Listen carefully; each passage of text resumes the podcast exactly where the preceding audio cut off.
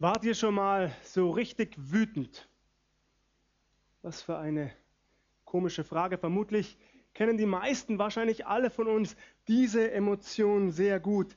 Dann, wenn wir uns ungerecht behandelt fühlen oder wenn wir mitbekommen, dass ein anderer ausgelacht oder ausgegrenzt, neudeutsch gemobbt wird, dann steigt er langsam in uns auf, der Zorn. Oder er reißt uns von einem Augenblick zum anderen förmlich mit. Auch das gibt es. Wir haben uns plötzlich nicht mehr unter Kontrolle, sind nicht mehr wir selbst, wie man so sagt. Eine unbändige Wut packt uns. Wir sagen oder tun Dinge, die wir unter normalen Umständen nicht gesagt oder getan hätten, die wir schnell bereuen. Gott sei Dank sagt die Bibel uns, dass wir mit diesen Empfindungen nicht allein sind. Heute Morgen hören wir von zwei Männern, denen diese Emotionen nur allzu vertraut sind. Gemeinsam werden wir versuchen, uns ein wenig in sie hineinzuversetzen, in die beiden, die von unserem Herrn Jesus Donnersöhne genannt werden, die Boanerges. Vermutlich erhalten die beiden diesen Beinamen nicht deshalb, weil sie Gewitter so gerne hatten und jedes Mal sofort nach draußen gestürmt sind, als es anfing zu blitzen und zu donnern, sondern eben aufgrund ihres Charakters, aufgrund ihrer Emotionalität. Es gibt zumindest zwei Geschichten in Gottes Wort, in denen diese beiden Männer mit Namen Jakobus und Johannes im Mittelpunkt stehen. Sie sind Söhne des Zebedeus. Aus dem Markus-Evangelium erfahren wir von ihrer Berufung. So wie auch Petrus oder Andreas waren sie Fischer. Auf dem See verdienten sie sich ihr täglich Brot, sie arbeiteten im Fischereibetrieb ihres Vaters, der außer seinen Söhnen auch noch weitere Tagelöhner beschäftigte. Eine größere Firma, könnte man sagen. Doch dann kommt Jesus. Während die beiden Brüder Netze flickten und für den nächsten Fang tauglich machten, da erklingt Jesu Ruf, er dringt an ihr Ohr. Und dieser Ruf, der Ruf in die Nachfolge, er führt dazu, dass diese beiden Männer umgehend alles stehen und liegen lassen und Jesus nachfolgen. Sie lassen alles hinter sich. Wir erfahren nicht einmal, ob sie sich von ihrem Vater verabschiedet haben. Und was muss sich erst ihre Mutter gedacht haben, als die beiden nicht wie sonst mit ihrem Vater nach Hause gekommen sind? Doch bis heute ist es so geblieben, der Ruf Jesu in die Nachfolge, dieser kraftvolle Ruf, er kann sogar eine ganze Familie zerreißen. So stark ist dieser Ruf. Allerdings erfahren wir in dem Fall von Jakobus und Johannes, dass die beiden die Familienbande nicht ganz gekappt haben, doch dazu später noch etwas mehr. Betrachten wir zunächst die erste Begebenheit, in der die beiden eine Hauptrolle spielen. Ich lese aus Lukas 9, die Verse 51 bis 56. Lukas 9, die Verse 51 bis 56. Es begab sich aber, als die Zeit erfüllt war, dass er, Jesus, in den Himmel aufgenommen werden sollte, da wandte er das Angesicht, entschlossen nach Jerusalem zu wandern. Und er sandte Boten vor sich her. Die gingen hin und kamen in ein Dorf der Samariter, ihm Herberge zu bereiten. Und sie nahmen ihn nicht auf, weil er sein Angesicht gewandt hatte, nach Jerusalem zu wandern. Als aber das die Jünger Jakobus und Johannes sahen, sprachen sie, Herr, willst du, so wollen wir sagen, dass Feuer vom Himmel falle und sie verzehre.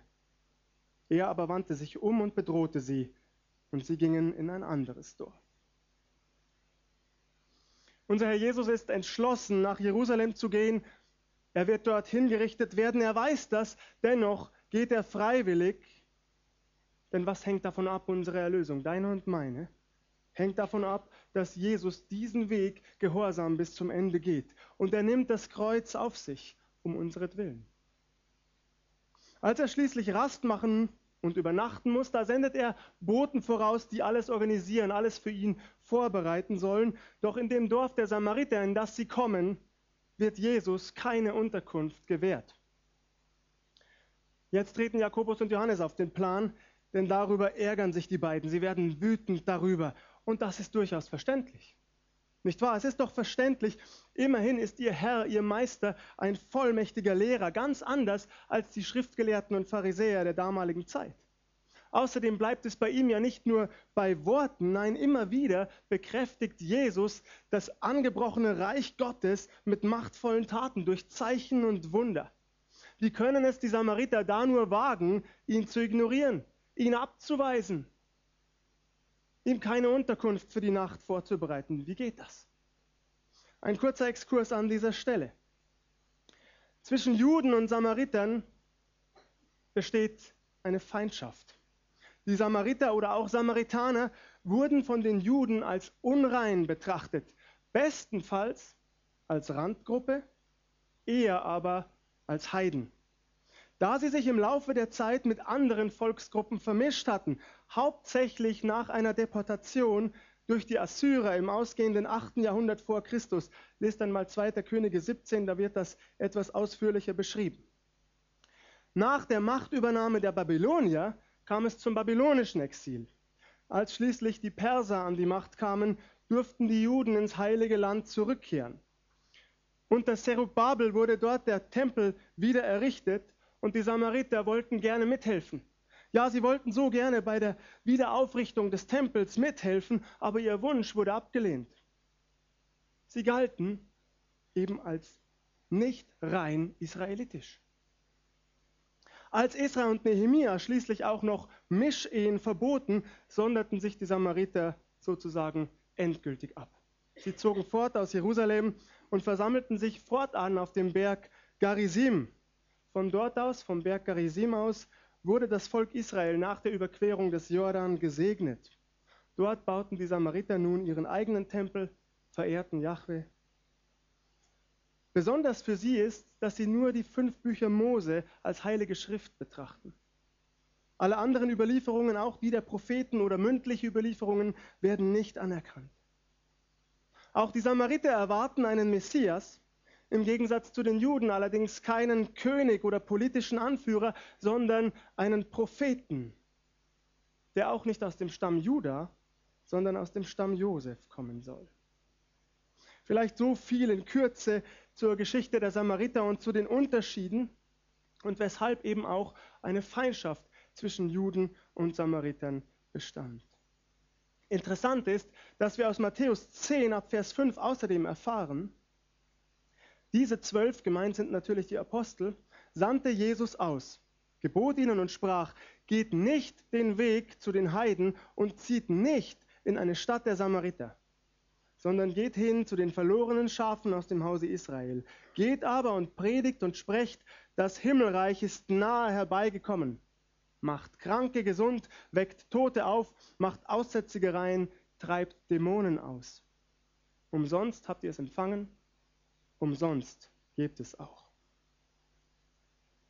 Auch hier bei der Aussendung der zwölf Apostel in die Städte und Dörfer werden die Samariter übergangen. Deswegen schlussfolgern manche Bibelausleger, dass die Samariter fürchteten hier in dieser Situation mit Jakobus und Johannes, Jesus würde sie auch jetzt übergehen. Er wolle zwar bei ihnen übernachten, eine Pause einlegen, aber er würde kein Wunder für sie wirken. Er würde ihre Kranken nicht heilen, Dämonen nicht austreiben. Also verweigern sie ihm von vornherein ihre Gastfreundschaft. Dass den Samaritern allerdings nicht dauerhaft das Heil vorenthalten wird, zeigt sich spätestens, Gott sei Dank, in der Apostelgeschichte. In Apostelgeschichte 1, Vers 8 erfahren wir, dass die Jünger dazu aufgefordert werden, ausgehend von Jerusalem über Judäa und Samarien bis an die Enden der Erde Zeugnis abzulegen für Jesus. Und in der Apostelgeschichte 8 ab Vers 4 erfahren wir von Philippus, der explizit nach Samarien ging, dort das Evangelium verkündigte, Zeichen und Wunder wirkte, die Macht Gottes also bekräftigte und die Menschen daraufhin umkehren, in Scharen kehren die Samariter um, sie bekehren sich zu Jesus, übergeben ihm ihr Leben. Nun, bevor wir allzu weit abschweifen, zurück zu Jakobus und Johannes. Diese beiden Männer zweifeln offenbar keine Sekunde lang daran, dass sofort Feuer vom Himmel fallen würde auf ihren Befehl hin. Sie wissen um die Vollmacht, die ihnen verliehen wurde, kurz zuvor, wir haben es gerade gehört, Kranke zu heilen, Dämonen auszutreiben, selbst Tote aufzuerwecken. Und sie glauben fest daran, dass ihnen auch die Macht gegeben würde, Feuer vom Himmel fallen zu lassen. Und damit stehen sie in einer Reihe mit einem sehr großen Propheten des Volkes, denn bei Elia war es genauso. Dieser Mann ließ zweimal Feuer aus dem Himmel regnen. Vielleicht kennt ihr die Geschichte. Lasst uns einen kurzen Blick auf diesen faszinierenden Mann Gottes werfen. Das lohnt sich. Auf seine Erfahrungen mit Feuer aus dem Himmel. Beim ersten Mal wurde Elia durch ein Gottesurteil auf dem Karmel als wahrer Prophet des Herrn bestätigt. Er hatte dort die Baalspriester zu einer Art Wettkampf herausgefordert. Es ging um nichts weniger als um die Frage, wessen Gott der einzig wahre Gott sei, der lebendige Gott. Elia fordert die Baalspriester auf, bereitet euren Stier zu und dann bittet euren falschen Götzen, er möge doch Feuer vom Himmel fallen lassen, um den Stier zu verzehren. Allerdings geschah den ganzen Tag über nichts. Bereits gegen Mittag beginnt der Prophet Elia damit, die Priester des Baal zu verhöhnen. Er macht sich richtig lustig über sie. Ruft doch lauter, sagt er. Ruft lauter, vielleicht ist euer Götze in Gedanken. Vielleicht ist er verreist, vielleicht macht er Urlaub. Möglicherweise schläft er auch. Weckt ihn auf. Und die Baalspriester, sie lassen nichts unversucht. Sie ritzten sich sogar, sie fügen sich Schmerzen zu, das sagt die Bibel, um ihren Götzen doch davon zu überzeugen, er möge Feuer vom Himmel fallen lassen, aber es geschieht nichts. Bis Elia plötzlich oder gegen Abend dann endlich vortritt, so muss man es sagen. Und er sagt zum Volk, warum hinkt ihr auf beiden Seiten? Entscheidet euch, kommt her zu mir und seht selbst, wessen Gott der wahre Gott ist. Und er baut einen Altar, er bereitet seinen Stier zu, er legt ihn oben darauf und lässt anschließend sogar zwölf Eimer Wasser darüber kippen. Rundherum ist die Erde nass, klatschnass, sagt die Bibel, um den Altar herum. So groß ist sein Vertrauen auf Gott. Er betet und tatsächlich das Undenkbare geschieht. Feuer aus dem Himmel fällt und verzehrt alles. Alles. Nicht nur den Stier, auch den Altar, die Steine, die Erde rundherum, alles wird verzehrt. Daraufhin bekennt das, Gott, das Volk, es bleibt ihm nichts anderes übrig, ja, dein Gott. Er ist der einzig wahre Gott. Etwas Ähnliches erlebt Elia noch einmal. Diese Geschichte ist nicht ganz so bekannt. 2. Könige 1 ab Vers 9.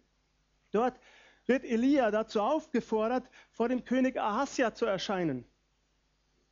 Um den Propheten zu sich zu holen, das ist spannend, hatte König Ahasja eine 50 Mann starke Truppe zu Elia gesandt. So viel Respekt oder gar Angst hatte er offensichtlich vor diesem Mann Gottes. 50 Mann schickte er zu Elia, doch scheinbar gefiel Elia nicht, wie der Hauptmann dieser Truppe mit ihm sprach. Der Hauptmann redet respektlos mit ihm und Elia lässt Feuer aus dem Himmel fallen und die ganze Truppe wird verzehrt. Zwei Truppen geschieht das. Erst der dritte Hauptmann hat genug Anstand und spricht respektvoll genug mit dem Mann Gottes, bittet ihn um Schonung seines Lebens. Und Elia verschont die Truppe daraufhin. Es ist anzunehmen, dass den Donnersöhnen Jakobus und Johannes diese Begebenheit vor Augen gestanden hat, als sie zum Herrn Jesus sagen, lass uns Feuer aus dem Himmel fallen lassen. So wie Elia die Soldaten mit Feuer aus dem Himmel tötete, so soll es auch hier geschehen. Das Volk der Samariter oder zumindest dieses Dorf der Samariter soll ja, dafür zur Rechenschaft gezogen werden, dass sie den Herrn abgelehnt haben. Diese beiden Männer hätten nicht gezögert, Menschenleben auszulöschen und sie hielten es für ein gerechtes Werk. Doch unser Herr Jesus tritt dem ganz entschieden entgegen. Es heißt, er bedrohte sie. Einige andere Handschriften ergänzen an dieser Stelle, dass Jesus Folgendes zu den beiden sagte, wisst ihr nicht, was für eines Geistes Kinder ihr seid? Wisst ihr denn nicht, was für eines Geistes Kinder ihr seid?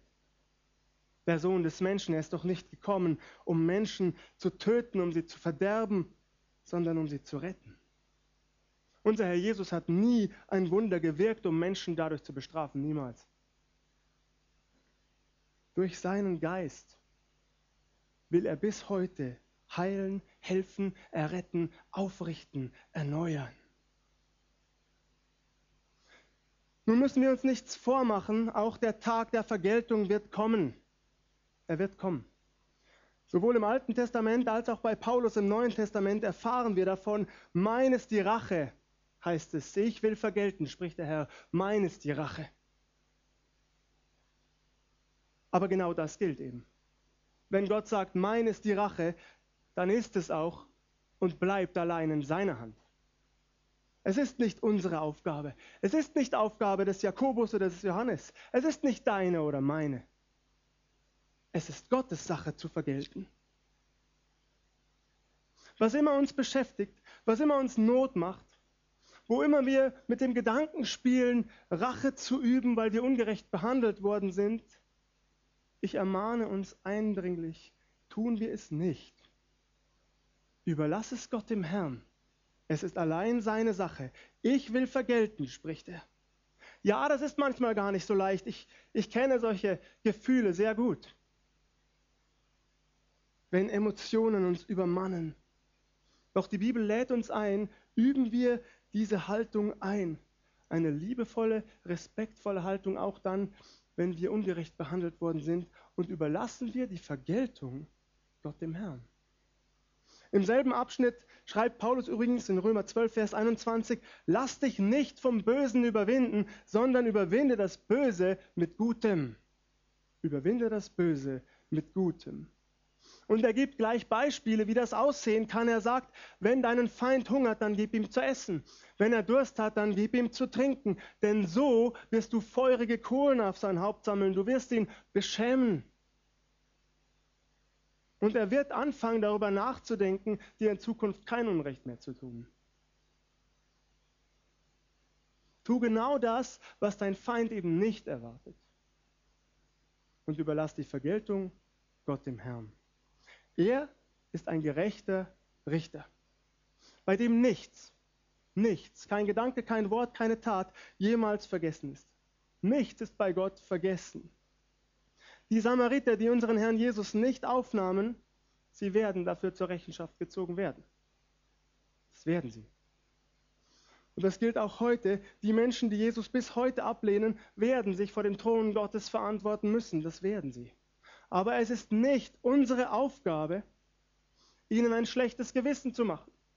Ja, es ist unsere Aufgabe, ihnen von den Konsequenzen zu erzählen, Zeugnis abzulegen. Aber es ist nicht unsere Aufgabe, ihnen mit der Hölle zu drohen, ihnen Angst zu machen oder ihnen Feuer aus dem Himmel zu wünschen. Das ist nicht unsere Aufgabe. Unsere Sache ist es, lieben wir die Menschen, laden wir sie ein. Wünschen wir ihnen Gutes, tun wir ihnen Gutes. Das ist unsere Aufgabe. Wisst ihr nicht, welches Geistes Kinder ihr seid? Und so ziehen sie in ein anderes Dorf, Jesus und seine Jünger. Werfen wir einen Blick auf die zweite Geschichte, in der Jakobus und Johannes vorkommen. Damit ihr im Bilde seid, unser Herr Jesus hatte zum dritten Mal sein Leiden angekündigt. Und dann heißt es im Markus Evangelium Kapitel 10 ab Vers 35. Da gingen zu ihm Jakobus und Johannes, die Söhne des Zebedeus, und sprachen zu ihm, Meister, wir wollen, dass du für uns tust, was wir dich bitten werden. Er sprach zu ihnen, was wollt ihr, dass ich für euch tue? Sie sprachen zu ihm, Gib uns, dass wir sitzen, einer zu deiner Rechten und einer zu deiner Linken, in deiner Herrlichkeit. Unverschämt, oder? Richtig unverschämt, zumindest aufdringlich.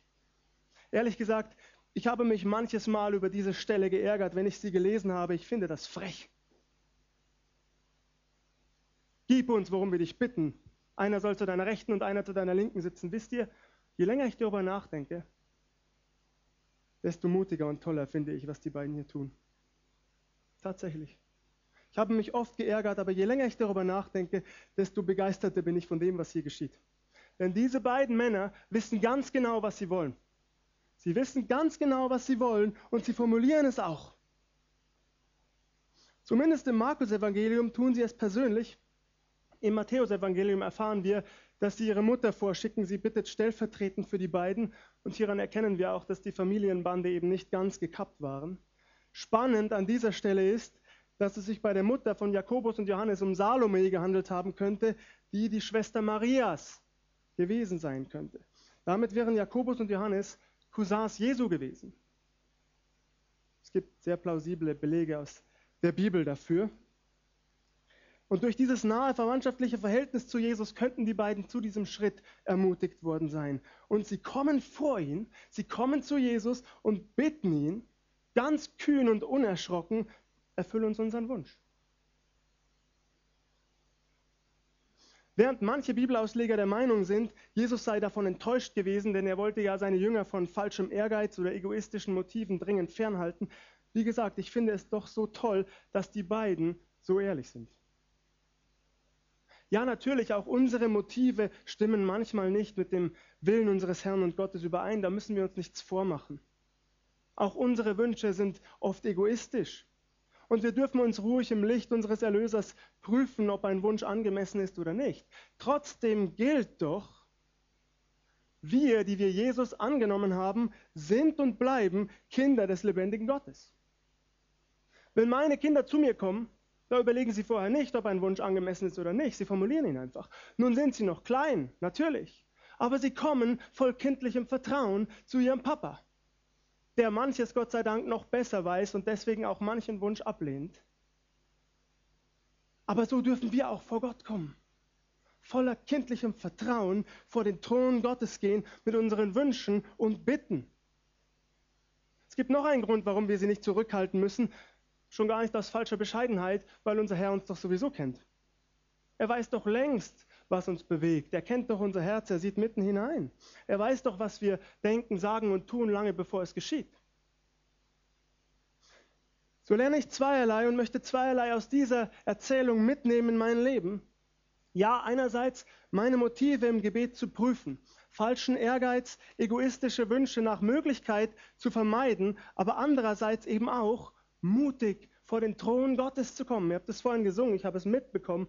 Ich war oben bei meinem Kind, der viele Wünsche geäußert hat in dieser kurzen Zeit. Gut. Mutig vor den Thron Gottes zu kommen, das ist ein Privileg, das wir als Kinder Gottes haben. Das ist so. Und spätestens unser Herr Jesus selbst wird uns zeigen, ob eine Bitte angemessen ist oder nicht. Oder ob er andere Pläne für uns und unser Leben hat. Lasst uns hören, wie die Geschichte weitergeht, was Jesus erwidert. Ich lese ab Vers 38.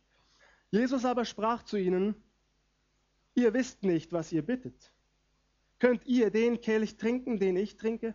Oder euch taufen lassen mit der Taufe, mit der ich getauft werde? Sie sprachen zu ihm, ja, das können wir.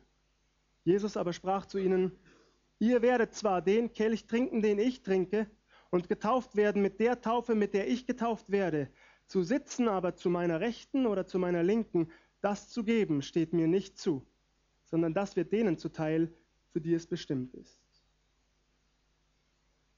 Ihr wisst nicht, was ihr bittet. Könnt ihr mit der Taufe getauft werden, mit der ich getauft werde? Ja, das können wir. Jesus verkündet ihnen, dass diese beiden Männer, bevor sie in die Herrlichkeit eingehen, viel leiden werden. Und wir erfahren aus dem Wort Gottes, aus Apostelgeschichte 12, Vers 2, dass Jakobus der erste der Apostel ist, der als Märtyrer stirbt. Der erste der Apostel, wohlgemerkt, Stephanus stirbt, stirbt noch vor ihm. Aber der erste der Apostel ist Jakobus. Er wird unter Herodes Agrippa mit dem Schwert hingerichtet. Apostelgeschichte 12, Vers 2.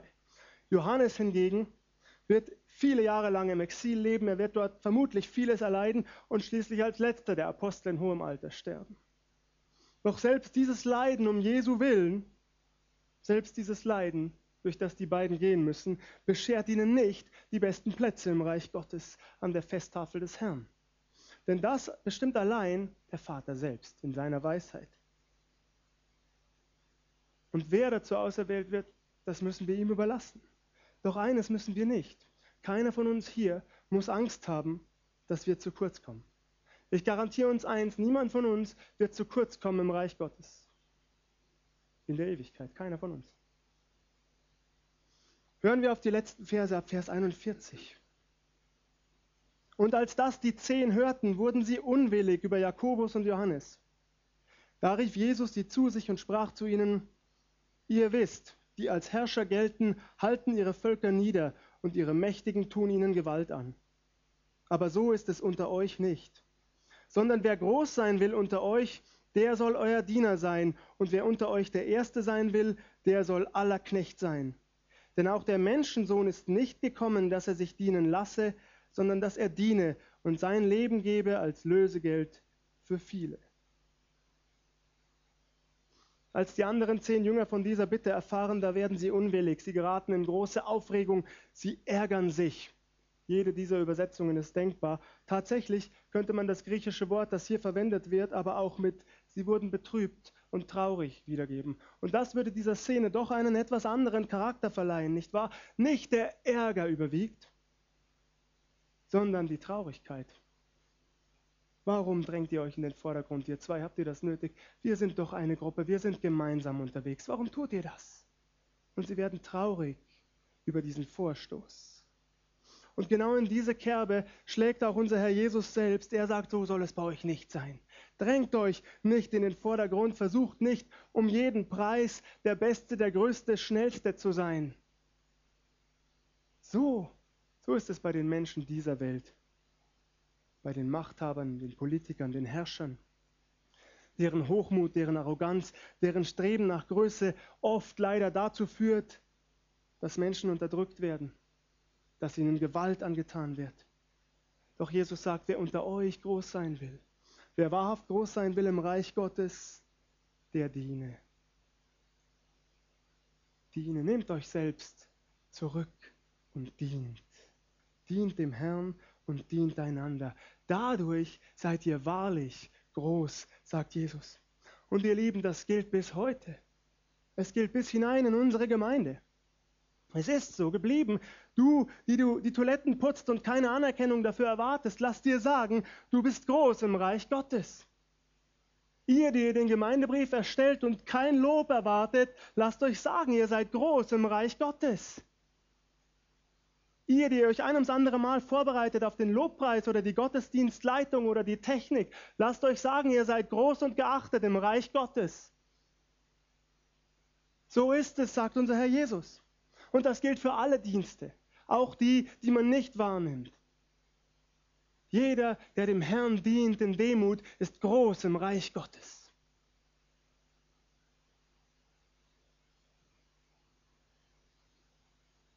Unser Herr Jesus stellt sich selbst als Vorbild hin.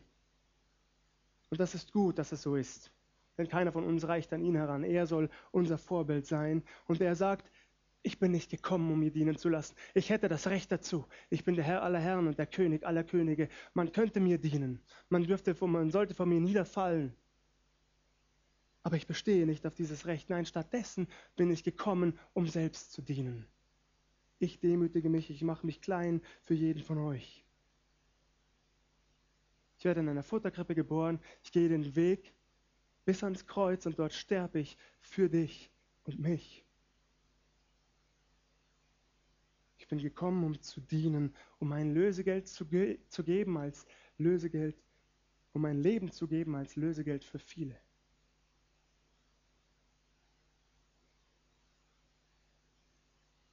Als Lösegeld für viele. Jeder, der das annimmt, dieses Geschenk, das Jesus auf Golgatha gemacht hat, der ist gerettet. Für den gilt das, was Jesus hier sagt, mein Leben ist gegeben als Lösegeld für dich. Du bist frei.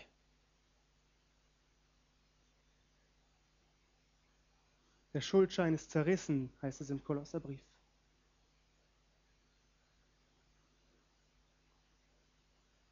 Lasst mich noch einmal zusammenfassen. Zunächst kommen wir mutig vor den Thron Gottes.